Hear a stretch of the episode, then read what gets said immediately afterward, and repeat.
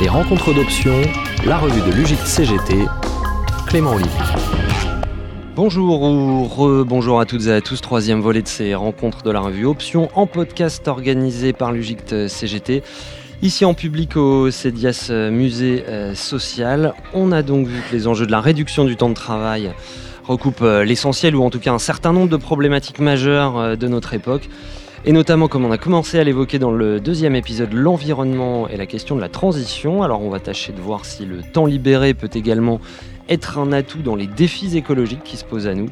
Avec euh, nos quatre invités, Fabienne Tato, bonjour. Bonjour. Secrétaire nationale euh, de l'UGICT en charge euh, des questions environnementales et industrielles. Vous êtes par ailleurs conseillère au CESE, le Conseil économique, social et environnemental. À vos côtés, Clem Conversé-Doré, bonjour. Bonjour. Porte-parole du mouvement Alternative à Paris. On verra avec vous les jonctions du monde du travail avec les mouvements citoyens.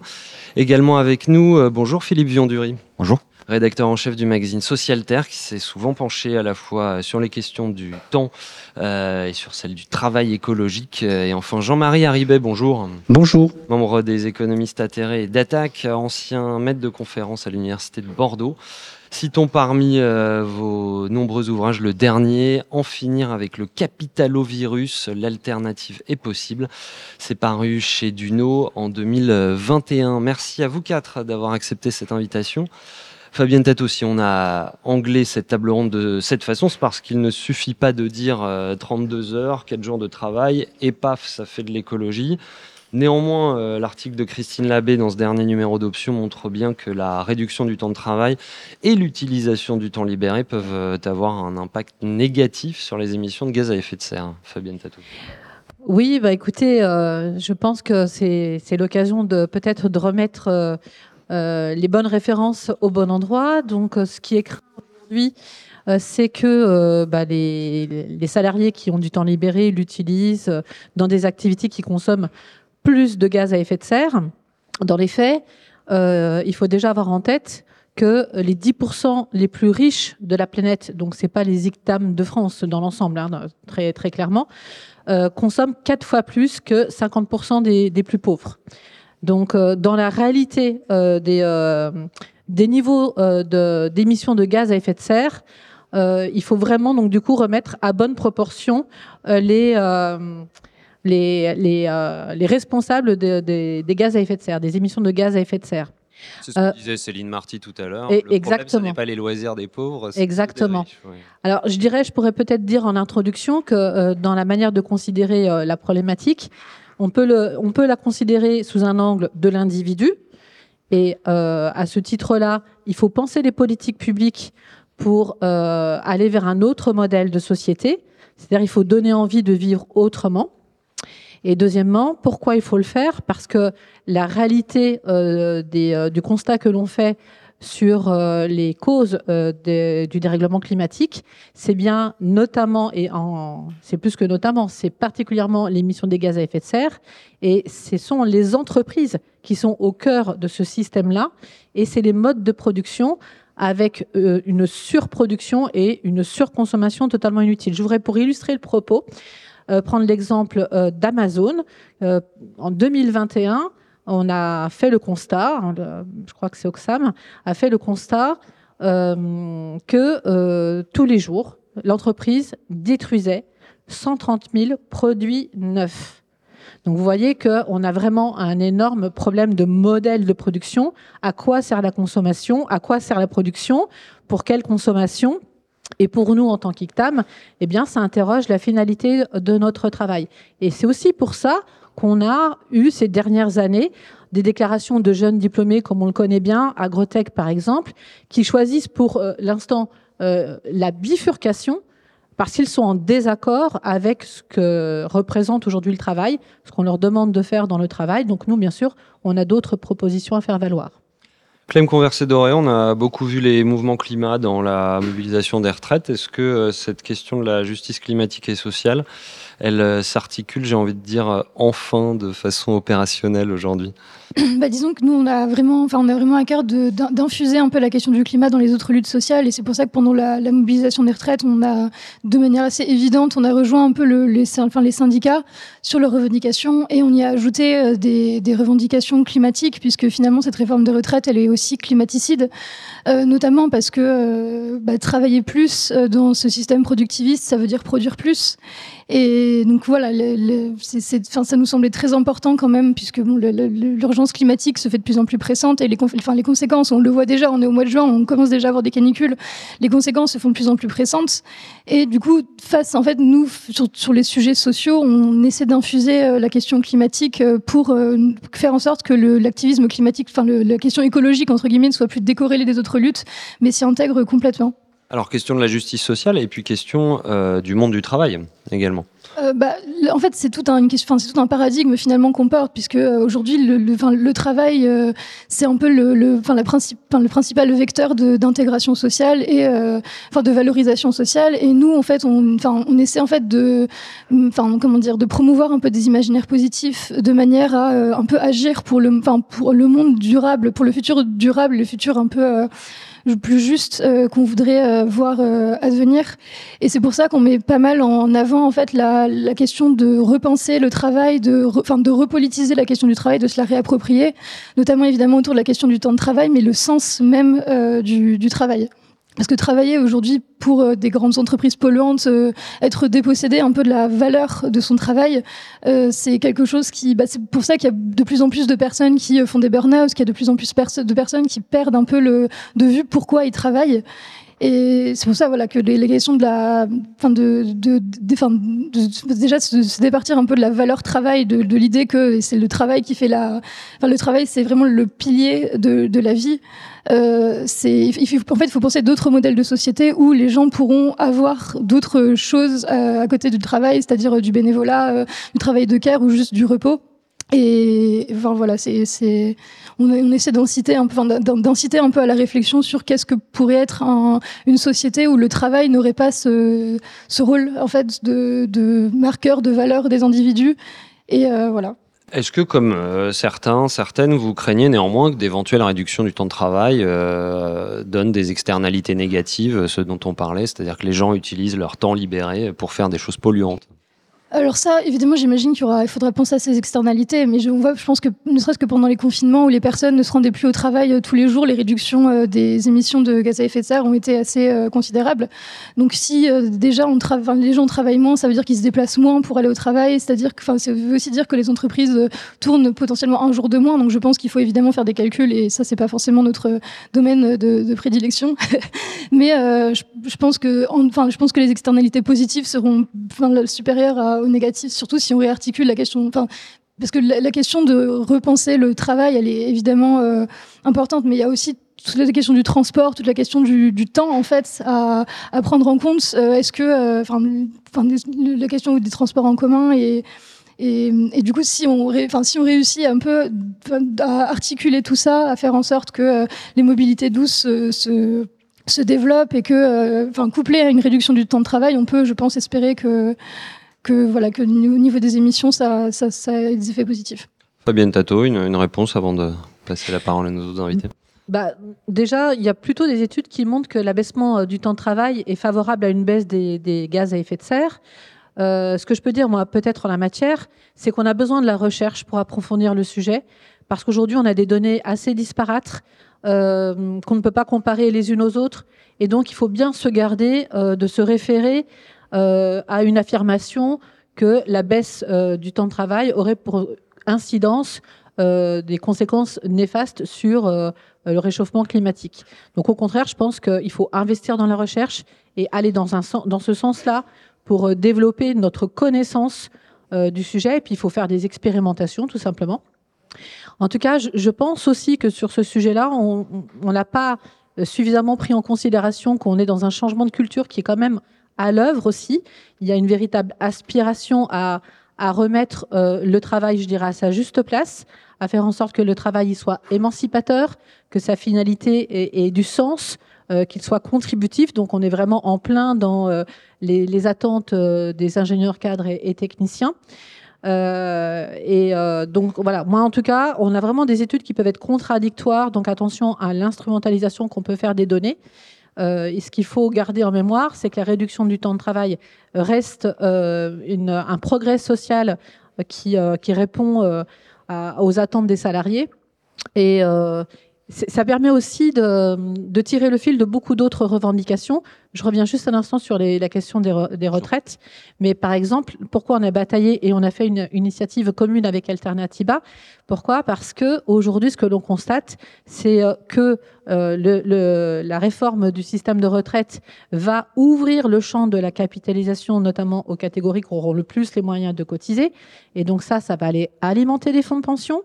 Euh, et euh, sur laquelle on n'a pas de prise. Et ces fonds de pension font des choix d'investissement qui ne sont pas du tout ceux de la recherche, mais qui rémunèrent des patrons qui n'ont aucun objectif environnementaux. Et ces fonds de pension euh, font des choix d'investissement qui sont sur des industries polluantes.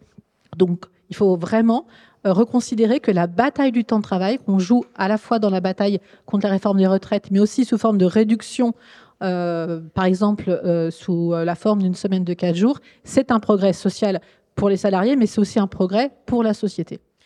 Philippe Biondury, temps libéré, travail écologique, on, a volontairement anglais avec deux sujets en un.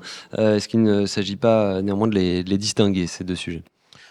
Euh, oui, c'est des choses assez différentes, je pense. Et euh, je vais commencer par dire que je suis complètement pour la réduction de temps de travail et c'est pas en question. Euh, néanmoins, vu ce qui va suivre, je préfère le préciser. je suis assez. quand on est formé à, l'écologie, notamment par André Gorz, forcément, la question de bâtir une société du temps libéré, c'est une évidence. C'est-à-dire produire le maximum de richesses avec le minimum de ressources, dans une perspective de partage du travail pour que chacun puisse travailler et vivre de sa de son travail. Ça, c'est une évidence. Maintenant.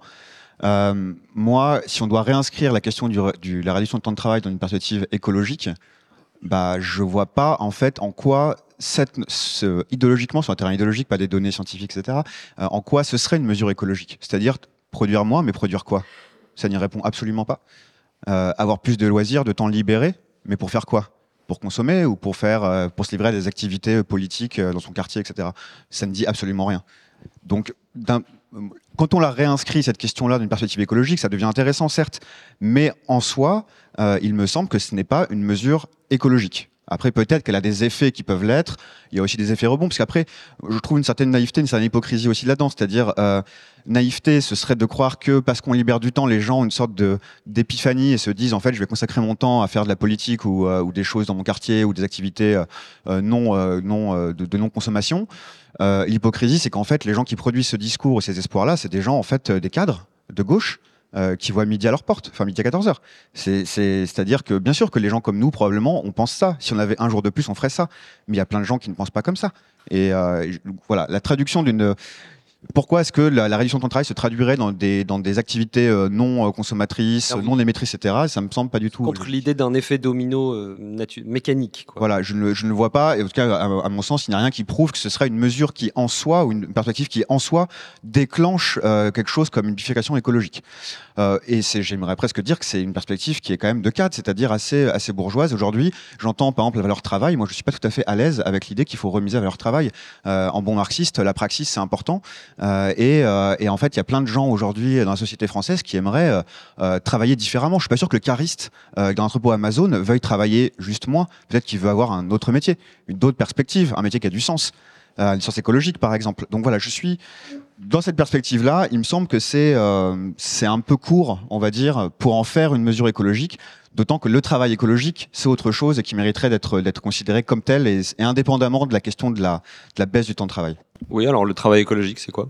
Alors, assez compliqué à dire. En fait, ce qu'il faut comprendre, c'est que euh, dans l'écologie, il y a différentes perspectives du travail. Globalement, si on doit faire juste un point commun de tous les courants de l'écologie, de gauche en tout cas, puisqu'il y en a d'autres, euh, ce serait l'idée qu'il faut repartir de la question des finalités du travail et en fait même celle des besoins. Tous les, tous les courants l'écologie sont interrogés à un moment ou à un autre sur qu'est-ce qu'un besoin artificiel, qu'est-ce qu'un besoin authentique, radical, peu importe comment on l'a appelé. Et ensuite, dans l'espace, une fois qu'on a identifié la question des besoins de la société, qu'est-ce qui reste comme désir dans la société, des choses qui ne sont pas des besoins. Euh, et dans cette perspective-là, de OK, on a, on a ces désirs qui s'expriment en société, lesquels on accepte notamment en regard de leurs impacts écologiques. Euh, voilà, est-ce qu'on accepte que les gens puissent prendre l'avion tous les week-ends? Eh bien après, non, c'est, c'est pas un besoin, c'est un désir. Et a priori, il n'est pas, il n'est pas cohérent avec une perspective écologique. Donc ça, c'est le, socle commun, on va dire, des réflexions sur le travail, le lien entre travail et écologie au sein de l'écologie. Mais une fois qu'on a dit ça, on n'a rien dit. Euh, Aujourd'hui, par exemple, dans le champ de toutes les traditions de l'écologie, qui vont des plus libertaires aux plus étatistes, des marxistes aux socialistes, etc. Aujourd'hui, il y a par exemple deux traditions écologiques qui prennent un peu le champ. Euh, d'un côté euh, des libertaires, notamment qu'on représentera beaucoup dans les soulèvements de la terre, par exemple, qui sont dans des, dans des rapports au travail qui sont de l'ordre de la subsistance, c'est-à-dire qui pensent que euh, l'autonomie politique le, la liberté euh, des individus et des sociétés repose sur l'autonomie matérielle. Et donc, eux, sont une perspective plutôt anti-étatiste qui va resituer le travail dans une perspective, par exemple, agraire, euh, de fabrication des, des, biens courants, dans des petites structures, des localités, fédératives ou pas, etc. Donc, c'est une perspective du travail qui est, en fait, extrêmement exigeante en quantité de travail. C'est-à-dire que quand on repasse dans, des, dans ces, quand on, casse les grandes chaînes de division du travail au niveau national, etc., c'est très intensif en travail pour, pour satisfaire les besoins, ne serait-ce que fondamentaux. Donc là, il n'y a pas de moins de travail, c'est un autre travail, c'est d'autres perspectives, d'autres liens au travail, mais c'est pas forcément une perspective de moins de travail. Et en face, et j'en finirai peut-être là juste pour cette radiographie un peu, mais euh, en face, on aura une fibre peut-être plutôt étatiste, euh, socialiste, éco-socialiste, on va dire, qui sera peut-être plutôt incarnée par quelqu'un comme Ruffin aujourd'hui, et qui va en fait plutôt au contraire mobiliser les moyens nationaux, les moyens de l'État dans un discours de mobilisation nationale, de économie de guerre, écologie de guerre, etc., pour dire au contraire, il faut énormément de travail en tout cas dans un premier temps, avant de construire la société du temps libéré, etc., euh, pour arriver à bifurquer et à éviter l'iceberg. Et donc, il faut mobiliser les populations. Et là, le, lien au travail, euh, alors il est toujours situé dans des, paramètres plutôt nationaux, de division du travail, etc. Euh, mais c'est c'est pas une, c'est que le travail doit retrouver du sens dans une finalité qui est écologique. Mais c'est pas du tout une réduction du temps de travail en soi il me semble en tout cas. Donc voilà, c'est juste pour dire que là, le travail écologique ensuite s'ouvre un champ qui n'est absolument, qui est très peu pensé à vrai dire dans l'écologie, qui a un des angles morts euh, terribles euh, et euh, qui, pour moi, peut rejoindre la réduction de temps de travail, mais celle-ci en fait s'inscrit dans une perspective du travail écologique plus large et de la société qu'on souhaite bâtir. Mais pour moi, ce n'est pas un déclencheur, un domino qui ferait tomber le reste. Voilà, pour reboucler la boucle. Ah, et justement, je voudrais entendre la réponse de Fabienne Tato à ce propos. Bah, j'ai envie de faire une réponse un peu pragmatique, c'est-à-dire repartir du travail tel qu'il est aujourd'hui. Euh, pour ce qui concerne les ICTAM, pour 50%, on travaille, euh, enfin, on travaille majoritairement dans des grands groupes, 50% sont en région Île-de-France. Donc, euh, on a une urgence à agir tout de suite. On le sait, notre temps, il est quand même, l'horizon se rapproche, euh, où on a un risque de basculement de notre société sur euh, des non-retours. Et euh, ce que l'on sait avec certitude, c'est que notre travail, les entreprises ont un impact sur le climat. Donc en fait, nous, en tant que syndicalistes, ce qu'on veut, c'est agir tout de suite sur notre travail pour que celui-ci contribue à intégrer les enjeux du dérèglement climatique et contribue à des solutions. Donc dans ce cadre-là, la réduction du temps de travail, ça, par exemple, ça fait partie des préconisations euh, d'un avis euh, récent euh, du, CESE. Donc, comme c'était expliqué, je, fais partie donc, de la commission environnement du CESE.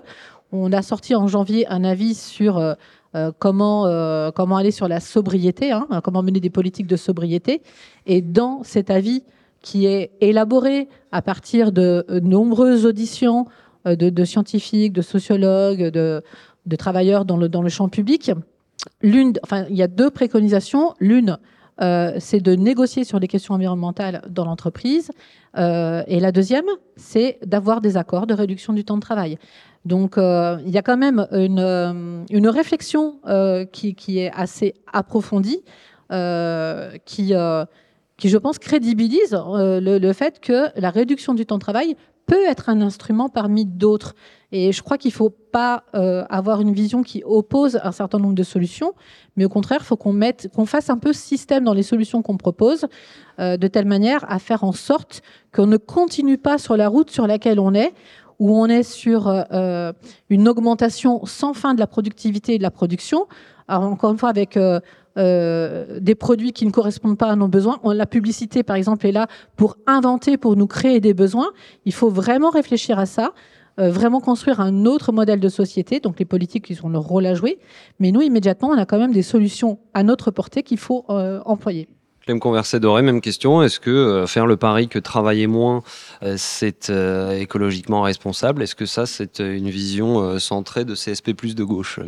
Bah, je pense qu'en fait, il ne faut pas voir uniquement l'écologie au sens environnemental, entre guillemets, du test, c'est-à-dire sur les, questions des émissions et sur les questions de l'environnement proprement parler, mais même dans une perspective d'écologie populaire, même pour les personnes qui ont des métiers plus physiques, pour les personnes qui sont du bâtiment, par exemple, le fait de réduire le temps de travail, évidemment, ça va un effet sur leur santé et au final, les personnes qui sont le plus vulnérables face aux conséquences du dérèglement climatique, c'est les personnes qui sont, euh, ont, une santé euh, plus faible ou les personnes qui, euh, enfin, voilà. Et du coup, le, le, fait de faire travailler moins ces personnes-là, déjà, ça les rendra probablement moins vulnérables face aux conséquences du dérèglement climatique. Et je pense que c'est un aspect qui n'est pas à ignorer. Et effectivement, c'est vrai qu'on a tendance, enfin, forcément, on a, on a tendance nous-mêmes à avoir une position un peu située parce qu'on fait effectivement des cadres, on a des, des professions qui sont pas forcément manuelles. mais je pense effectivement qu'il ne faut pas euh, opposer un peu ces, enfin, ces deux visions-là. Je pense effectivement que la, réduction du temps de travail en soi euh, ne changera pas tout et qu'il faut l'intégrer euh, dans, un ensemble d'autres mesures. Jean-Marie Haribet, en, préparant cette émission, j'ai retrouvé un papier à vous de 2010 dans la revue. Alors, c'était pas dans Option, c'était dans Actuel Marx. Vous écriviez ceci Nous savions depuis les échecs du siècle passé que le socialisme sans la démocratie ne pouvait exister véritablement. Nous prenons conscience aujourd'hui que le socialisme sans l'écologie serait voué à l'échec. Et vous poursuivez pour le dire autrement, la transformation des rapports de production implique celle de la production elle-même. C'est là qu'on en vient à notre sujet, Jean-Marie Haribet. Euh, la discussion qui s'est instaurée déjà depuis ce matin, mais à l'instant, euh envisage simultanément euh, la relation entre travail et écologie d'un point de vue quantitatif et en même temps d'un point de vue qualitatif. Permettez-moi de les séparer juste un instant avant de les relier de nouveau. je commence par l'écologie. Euh, l'augmentation des gaz à effet de serre qui provoque le réchauffement du climat, euh, l'extinction euh, grandissante de la biodiversité, les multiples pollutions de l'eau, de l'air, des sols, etc. tout ça, toutes ces dégradations sont corrélées avec l'augmentation de la production. Et vous le savez sans doute, l'empreinte carbone de l'humanité ne diminue pas, elle continue d'augmenter pas beaucoup, un peu moins vite qu'avant, mais elle continue d'augmenter. Et l'augmentation moyenne de, de l'empreinte carbone euh, par, par habitant et par an, c'est aux alentours de 6 tonnes hein, par, par habitant et par an. La France est à 8-9. L'Europe est à près de 10. Les États-Unis, 24. La Chine, 6. Euh, Donc 4 fois moins. Un, un Chinois moyen a une empreinte de carbone 4 fois moins élevée que euh, qu'un Américain moyen, mais euh, 50% de moins qu'un qu'un Français. Bref, voilà euh, les aspects euh, sur le plan écologique, très très rapidement. Et sur la question du travail.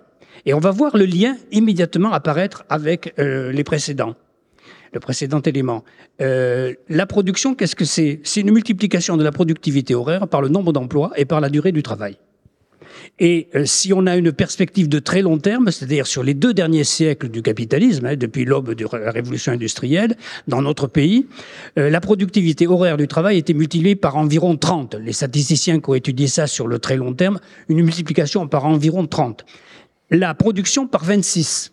Et s'il n'y avait pas eu une réduction du temps de travail de moitié par rapport à nos arrière-grands-parents, s'il n'y avait pas eu une réduction de moitié de la durée du travail annuel, par exemple, sur la mesure à l'année, eh bien, il n'y aurait pas eu une augmentation de la population en emploi de, des trois quarts. On a créé trois quarts de plus d'emplois, 75% d'emplois en l'espace de euh, cet intervalle qui s'étale sur près de deux siècles.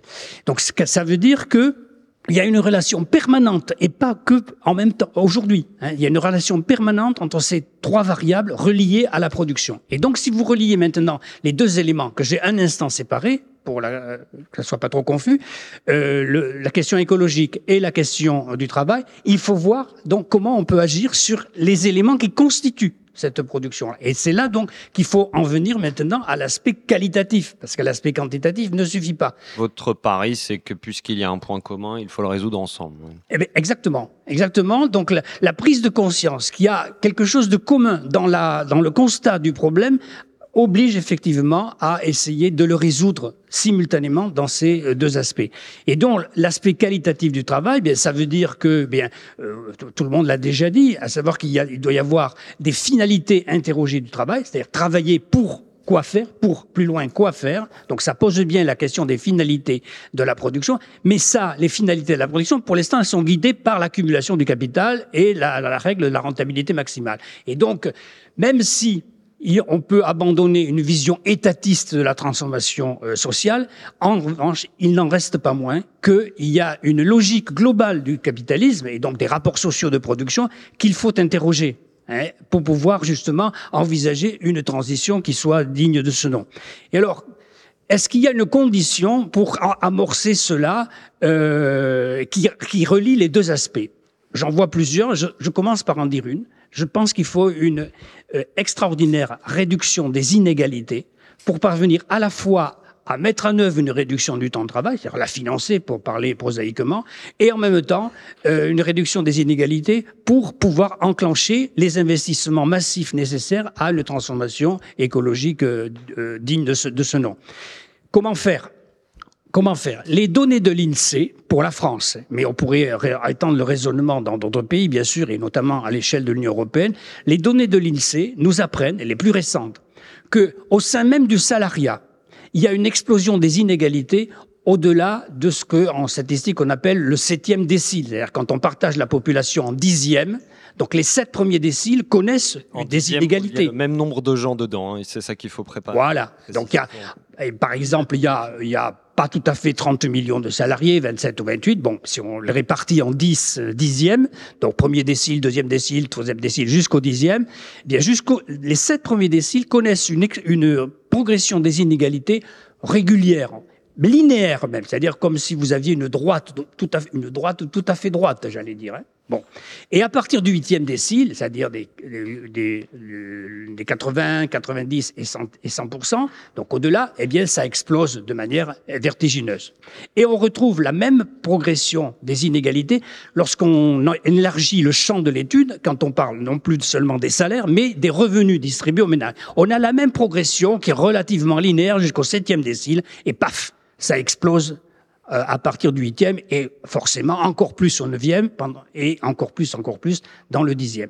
Et donc là, il y a une réduction possible des inégalités pour dégager des masses de financement pour pouvoir payer une réduction du temps de travail, parce que si on conçoit que la réduction du temps de travail doit se faire au moins pour les bas salaires euh, sans réduction du montant absolu de ces salaires-là, il faut bien qu'il y ait des prélèvements quelque part ou une moindre progression des inégalités. Donc on peut chiffrer, c'est assez facile à faire, qu'on peut dégager, euh, si on ramène les, la, les, les inégalités dans une proportion qui serait simplement, au lieu d'être de 1 à 100 ou 200 ou 300, on ne sait même plus où ça s'arrête. Si on les ramène dans un peu moins de 1 à 10, mettons, j'ai calculé de 1 à 6, on prélève exactement la somme qu'il nous faut pour assurer, selon tous les experts internationaux, pour assurer la transition sociale et écologique. C'est-à-dire qu'on sait aujourd'hui qu'il nous faut 5% de la richesse monétaire pour financer tous les investissements dont on a besoin. 5% pour la France, ça fait grosso modo 125 à 130 milliards d'euros par an.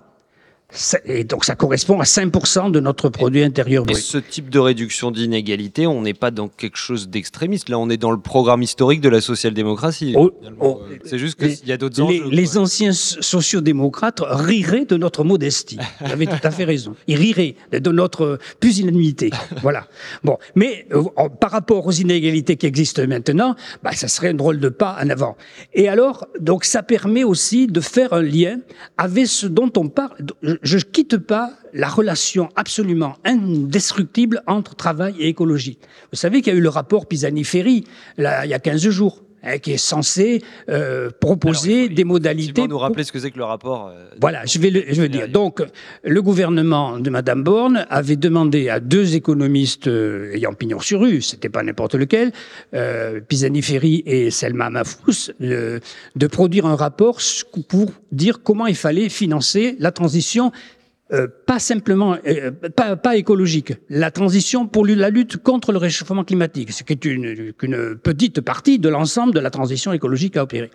Donc ils ont produit leur rapport, dans lequel ils commencent par dire deux phrases assassines pour le discours néolibéral. Première phrase, c'est pas le marché qui nous fera la transition écologique, ce sont les politiques publiques. Donc, première phrase assassine pour le raisonnement néolibéral. Deuxième phrase assassine, il faut pas espérer la croissance économique pour financer la transition écologique. On aura même pendant 30 ans, c'est eux qui disent 30 ans, c'est pas moi, hein, on aura pendant 30 ans un choc négatif de productivité et donc de croissance économique, puisque la productivité est toujours à l'origine de la croissance économique, productivité du travail, bien sûr. Et donc, c'est pour ça que ça a été immédiatement retoqué par le gouvernement dans l'heure qui a suivi, parce que justement, deux hypothèses clés du néolibéralisme, on aura toujours la croissance pour financer tout ce qu'on voudra, et puis euh, on pourra euh, le, emprunter, continuer à emprunter sur les marchés financiers qui sont prêts à nous prêter. Donc ces deux, euh, ces deux éléments-là sont légèrement battus en brèche. Quand je dis légèrement, c'est un euphémisme. Et donc on a à la fois pour euh, envisager la transition sociale dont la réduction du temps de travail serait un des piliers, pas le seul, mais un des piliers. Je suis absolument d'accord avec vous. Euh, et, et, à la fois aussi pour financer l'amorce d'une transition écologique, en sachant que la lutte contre le réchauffement climatique n'est qu'un aspect de la transition écologique. Et même Pisani-Ferry le disent, avec sa collègue, ils le disent, parce qu'ils chiffrent à 67 milliards le coût de la lutte contre le réchauffement climatique par an, 67 milliards par an. Or, ça ne représente que la moitié de ce, de ce dont on a besoin pour financer tous les investissements de transition écologique.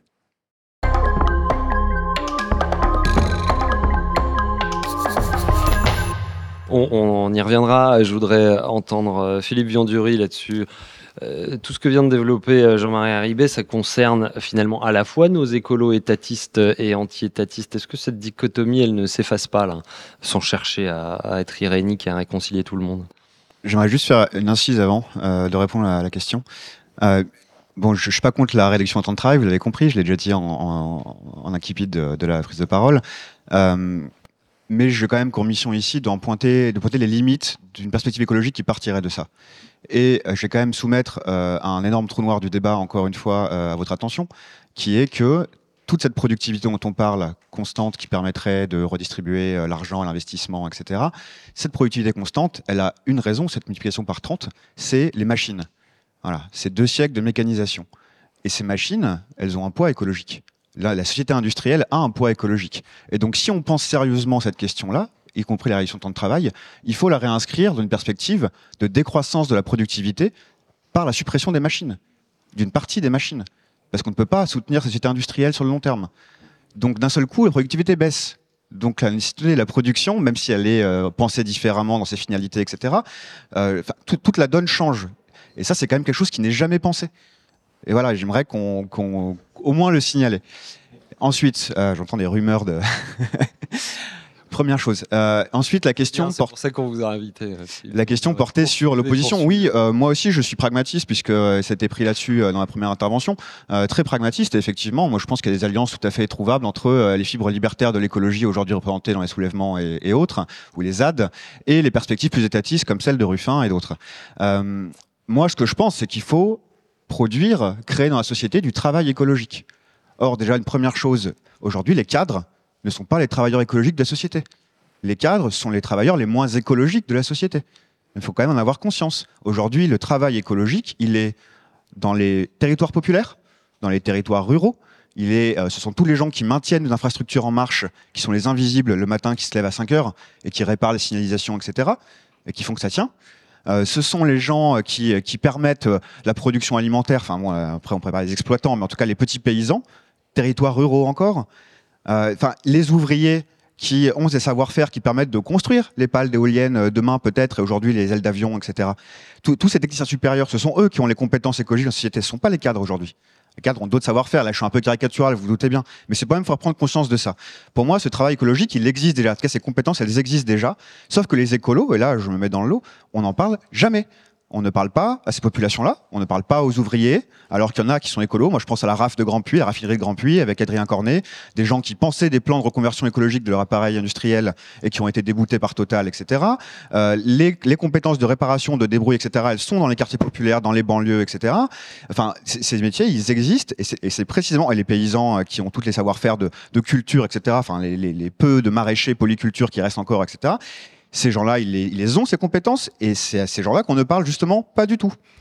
Donc pour moi, le travail écologique de demain, c'est d'aller déjà rechercher ces compétences, de les promouvoir et surtout de proposer en fait des reconversions massives de l'appareil de production. Enfin, il n'y a pas de 36 solutions et ça c'est très pragmatique. Hein. Et c'est de la politique publique et c'est de l'investissement et, et voilà. avant d'avoir la réponse de Fabienne Tato sur les cadres, peut-être la réponse de Jean-Marie Arrivé sur, sur les machines. Oui, alors je suis absolument d'accord avec toi pour dire qu'il y a un immense chantier à creuser.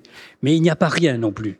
Et je soutiens l'idée que toute l'histoire ouvrière, toute l'histoire salariale est traversée par euh, la combinaison, à des doses plus ou moins variables selon les moments, selon les pays, etc., à la combinaison de ces recherches de, de sens du travail, de, de mise en cause de ces finalités, pas produire toujours n'importe quoi, et ça, on l'a pas inventé. C'est pas nous, écolos du 21e siècle, qui l'avons inventé. Ça, c'est inscrit dans toute l'histoire ouvrière.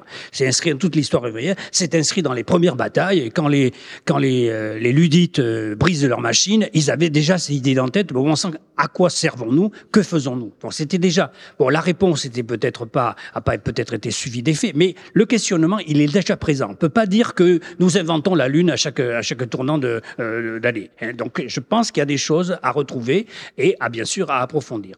Et le, autant je pense que les, recherches individuelles par petites euh, par petits groupes locaux ont toutes leurs valeurs et toutes leurs nécessités, autant je pense qu'il faut aussi penser les logiques d'ensemble. Et c'est cette articulation entre les logiques d'ensemble, c'est-à-dire l'exigence d'une planification qui est un contenu démocratique avec la multiplication des initiatives dont tu parles, qui peuvent porter euh, une voie d'avenir. Opposer les uns aux autres, là, d'abord, euh, le, les, dominants s'arrangeront pour les opposer, et donc pour nous dire que la planification date de notre siècle, ou bien que les, initiatives locales, bon, ne servent qu'à nous amuser, etc. Bon, il y aura tout un tas, euh, tout un tas de, discours que tiendront les dominants pour dévaloriser à la fois euh, une branche de la transformation et l'autre branche. Donc, je crois qu'il faut tenir les, deux bouts. Et c'est pour ça que la réduction du temps de travail, elle a non pas en soi tu l'as dit, elle n'est pas en soi, elle n'est pas la baguette magique, mais elle est la condition nécessaire. Comme toute condition nécessaire, elle n'est pas suffisante. Elle ne devient suffisante que si la réduction du temps de travail, c'était dit ce matin dans la table ronde matinale, euh, que si la réduction du temps de travail est accompagnée inextricablement de la réflexion et du changement du contenu du travail, du, contenu de la production. Donc là, je ne crois pas qu'il y ait de, position. Alors, c'est vrai que traditionnellement, les organisations qui, ont porté on va dire pour, le, pour schématiser les choses, l'aspiration sociale au sens traditionnel, et puis les associations, les organisations qui ont porté la dimension proprement écologique, euh, n'ont pas eu encore un terrain de, collaboration, d'entente euh, suffisante. Absolument d'accord. Mais euh, perpétuer l'opposition entre les deux axes de la transformation euh, de la société me paraîtrait suicidaire. S'il y a quelque chose qu'on a gagné dans la bataille des retraites que finalement, en termes législatifs, on a perdu, il y a au moins une chose qu'on a gagnée, c'est qu'il n'y avait pas une manifestation. Moi, j'ai fait les 14 manifestations, bien sûr, toutes dans mon coin, bien sûr. Je ne suis pas venu manifester à Paris, mais j'ai vu chaque fois des pancartes et des slogans qui alliaient les deux dimensions. À savoir, oui, on veut refuser la retraite à 64 ans, et en même temps, on veut une autre finalité à notre travail. Et je pense que ce que n'a pas compris le gouvernement, c'est le déni du travail, de la réalité du travail, qui était, qui, était le, fer de, le ferment de sa réforme. Et, ce déni-là, aussitôt, les, travailleurs l'ont compris. Et l'ont compris, et à tel point que 90%, si on en croit les, les études, euh, comprenaient cela. Et 90% des travailleurs et les trois quarts de la population hein, dans son ensemble. Donc ça veut dire que la question de l'articulation du mode de développement, c'est-à-dire des rapports sociaux, qu'il faut absolument renverser et euh, sa liaison avec la question de la, de la sortie du productivisme sont inextricablement liées. Si, on, si nous, nous ne réussissons pas à les lier, alors je pense que euh, la classe dominante a encore de beaux jours devant elle. La réponse de Philippe Vion. Très très court. Euh, Juste la, fonction de la dualité, ça peut être d'opposer ou de compléter. Euh, moi, dans mon, prisme, c'est la complétude. Euh, donc, c'est pas du tout, si j'ai été mal compris là-dessus, euh, voilà. C'est vraiment une question de, se compléter les deux. Euh, partant, moi, là, je joue aussi un rôle, mais j'ai une, une, audience qui est particulière, etc. Et la fonction que je m'octroie ici devant vous, c'est aussi de vous secouer, parce que selon moi, il y a un confort en tant que cadre ou que profession privilégiée ou que classe moyenne supérieure à penser que de nous viennent les solutions, que nous, nous savons les perspectives écologiques euh, qu'il faudrait donner à la société, etc. Et qu'au fond, euh, on pourrait tous moins travailler, etc. Mais euh, il me semble que c'est aller vite en besogne, c'est mal considérer sa position sociale, la nature de ses professions, qui sont ici représentées certainement, et mal se représenter ce qu'il y a de l'autre côté de la barrière, qui sont les classes populaires, qui en fait, de facto, sont plus écolos et se représentent peut-être très différemment la question de la réduction de temps de travail. Donc moi, c'est juste une fonction un peu de provocation et voilà, je voulais surtout pas être mal compris. Et encore une fois, j'ai répété que j'étais pour la réduction de temps de travail. Tu me permets une phrase. Et, euh, voilà. je pense qu'il faut distinguer la quantité de travail en nombre de personnes au travail et le nombre d'heures, parce que tu peux avoir la même quantité d'heures réparties sur un beaucoup plus grand nombre de personnes. Et c'est ça. Chers amis, oui, voilà. un superbe duo de bretteurs. Je voudrais, je voudrais entendre euh, Fabienne Tato euh, également sur les. Bah, Philippe Viondury vous dit les cadres ne sont pas les travailleurs économiques votre réponse bah, Je vais m'inscrire en faux hein, sur, euh, sur ce sujet. D'abord, euh, on peut interpeller la notion de cadre, euh, parce que la définition peut être différente d'un pays à l'autre. Et en France, ce qu'on a, enfin, ceux qu'on va qualifier de cadre, encadrent ou n'encadrent pas, ont différents niveaux de fonction dans l'entreprise, ont des divers, enfin, différents métiers. en tout cas, ce qui est sûr, c'est que dans l'entreprise, quand on est en position de cadre ou d'encadrement, euh, nous, euh, c'est vraiment ce sur, ça que, c'est notre levier, c'est qu'on considère que ces salariés-là, ils ont un impact sur le travail. Non seulement ils ont un impact sur leur travail, euh, sur les propositions que peut faire une entreprise ou ses stratégies, pour peu qu'on les gagne, parce que ça reste une bataille gagnée, ils ont un impact sur le travail des autres. Et nous, ce qu'on a pu percevoir euh, notamment euh, vraiment euh, en grand, je dirais, depuis plusieurs années, plusieurs années, 5-6 années, c'est qu'il y a une attente, mais une attente très très forte des cadres, de l'encadrement. Nous, on va dire des ICTAM parce qu'on est beaucoup plus englobant. en tout cas, tous ceux qui qu'on va mettre un petit peu du côté des professions intellectuelles, si je puis dire, pour faire un raccourci. Mais il y a une attente très forte, et c'est pour ça qu'on a développé la proposition du radar travail et environnement. C'est pour agir dans nos entreprises de telle manière à pouvoir reprendre euh, une capacité de proposition euh, sur, euh, sur les stratégies d'entreprise qui aujourd'hui font du greenwashing, font de la RSE, ne veulent aucune obligation. Or, on le sait, si on veut changer la donne, il faut créer, il faut aller vers des obligations plus fortes, il faut pouvoir exercer une pression sociale. Donc moi, ce que je réaffirme ici, c'est que les cadres, ils sont vraiment en attente de ça. Il y a plusieurs sondages qui, qui en attestent. Et je ne sais pas si je peux euh, très formellement expliquer le, radar. Bah, effectivement, c'était la, question que je voulais vous poser, c'est qu'on voit la, euh, nature des enjeux qui est telle qu'on se demande euh, si le mouvement social est équipé pour affronter ça, pour faire changer les choses là-dessus, ou s'il y a nécessairement besoin d'une impulsion du politique. Bah, non, là, on a vraiment... Enfin il y en a certains qui théorisent le fait que les organisations syndicales euh, ne vont intervenir que sur le champ des conditions de travail, s'occuper du social et pas du tout des stratégies d'entreprise. Euh, moi, je pense que la réalité démontre plutôt le contraire.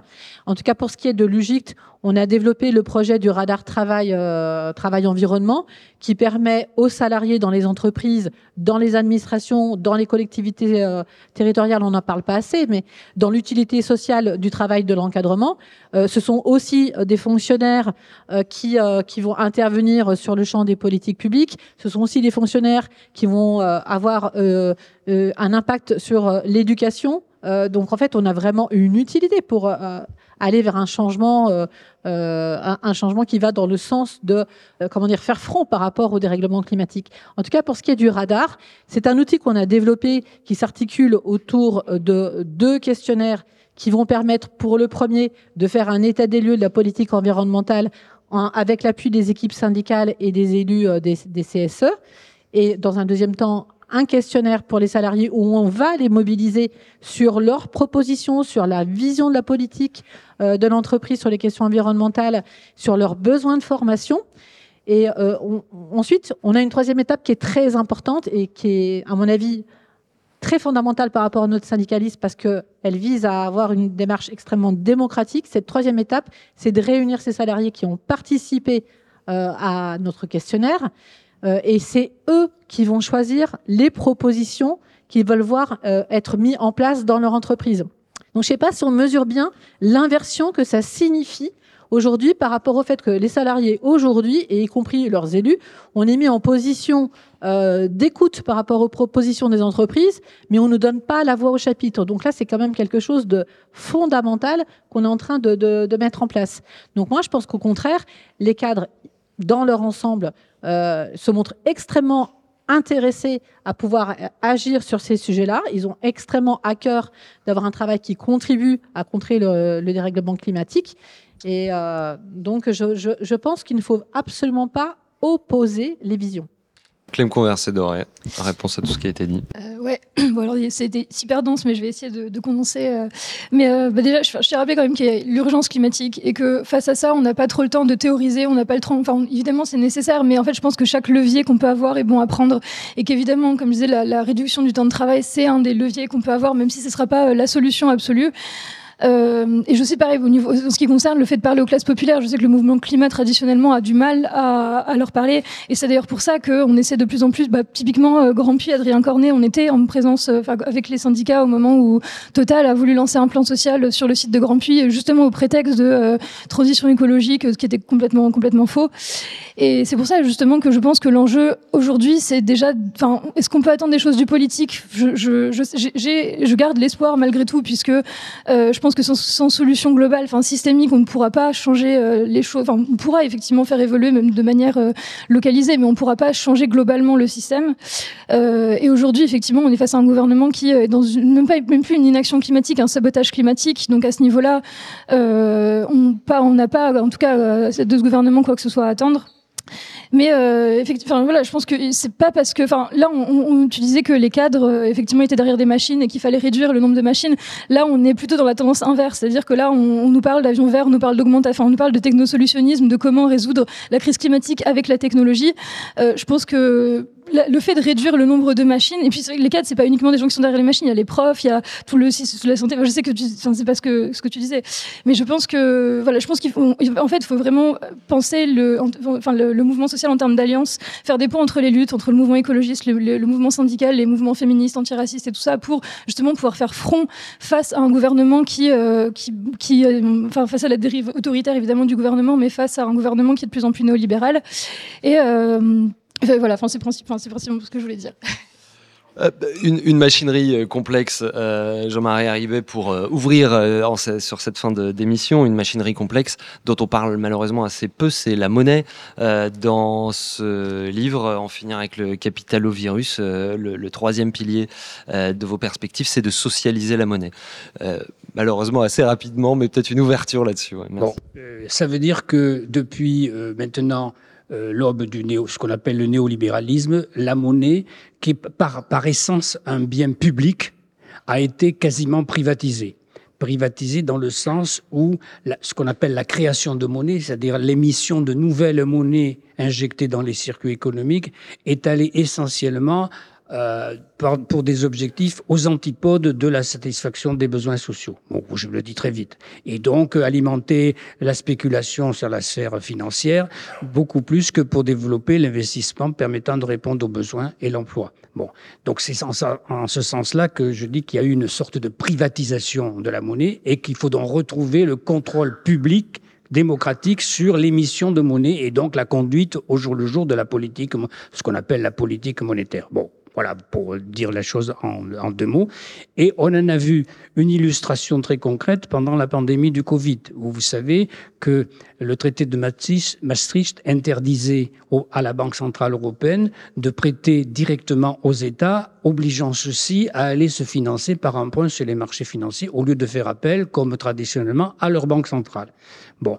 Et puis, paf! La pandémie surgit, des besoins euh, d'argent absolument gigantesques nouveaux, et on met un trait de plume temporaire sur le traité de Maastricht et on autorise la Banque centrale européenne à euh, abonder l'économie en crédits, en créances nouvelles qui permettent de financer le fameux euh, quoi qu'il en coûte. Bon, et donc ce qui était possible pendant ce temps euh, ce temps très bref, qui a duré à peine deux ans, euh, ce qui était possible montre bien euh, le, fait que les dogmes qui étaient imposés depuis l'adoption du traité de Maastricht et plus antérieurement depuis l'avènement du néolibéralisme, ces dogmes n'étaient pas n'étaient pas loi naturelle. C'est pas comme la loi de la gravitation universelle qui s'impose à nous. Si je lâche ce micro, il va tomber. En revanche, la la, la, la restriction de la politique monétaire à des seules fins financières, à des seules fins de garantie que l'inflation ne viendra pas rogner l'intérêt qui est versé aux détenteurs de capitaux, cette restriction-là n'est plus tenable. Et donc, socialiser la monnaie, ça veut dire, pour répondre à votre question, ça veut dire récupérer la maîtrise de l'outil monétaire parce que nous vivons dans des économies monétaires. Et le monde entier vit dans une économie monétaire. Il n'y a plus d'économie de troc. Hein. Il n'y a que des économies monétaires. Et donc, pour pouvoir continuer à participer à ce type d'économie, qu'elle soit capitaliste ou non. Hein, mais une, si demain matin une économie socialiste interviendrait, on ne, supprimerait pas la monnaie. Et donc, il faut bien vraiment en maîtriser le contrôle, l'émission et la conduite chose euh, nécessaire pour assurer une, transition et dont, on ne parle malheureusement pas euh, assez. Merci à vous quatre, Fabienne Tato de Clem Conversé Doré d'Alternativa Paris, Philippe Vionduri de Socialterre et Jean-Michel Haribet des économistes atterrés et d'attaque. Merci à Caroline Blanchot et à toute l'équipe de Lugict qui a préparé cette série d'émissions, équipe dont je ne suis que la face émergée. Merci également au CEDIAS Musée Social pour cette belle salle et ses moyens techniques avec euh, derrière les machines et à la réalisation mon camarade Stéphane Dujardin, ami auditeur. Merci de nous avoir euh, écoutés jusque-là. C'est également le moment de vous abonner à ce podcast pour ne jamais manquer un épisode. On se retrouve très bientôt. Salut